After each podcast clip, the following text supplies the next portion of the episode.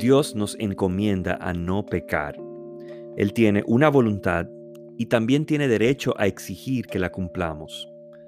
Al mismo tiempo, Él sabe que tarde o temprano caeremos, porque no somos perfectos. Sin embargo, Él ha provisto de uno que sí es perfecto para mediar por nosotros, su Hijo Jesucristo. En esto vemos claramente su oficio sacerdotal. Cristo se coloca delante del Padre para representar a todos los que son de Dios. Si alguna deuda nos toca pagar, Cristo manifiesta que ya ha sido realizado el pago en su propia carne y que ese pago fue final y suficiente. Esto no es motivo de vanagloria, pues el que recibe esta mediación lo ha hecho porque ha rendido su vida y su propio sentido de justicia a cambio de una justicia perfecta que le es regalada, no merecida.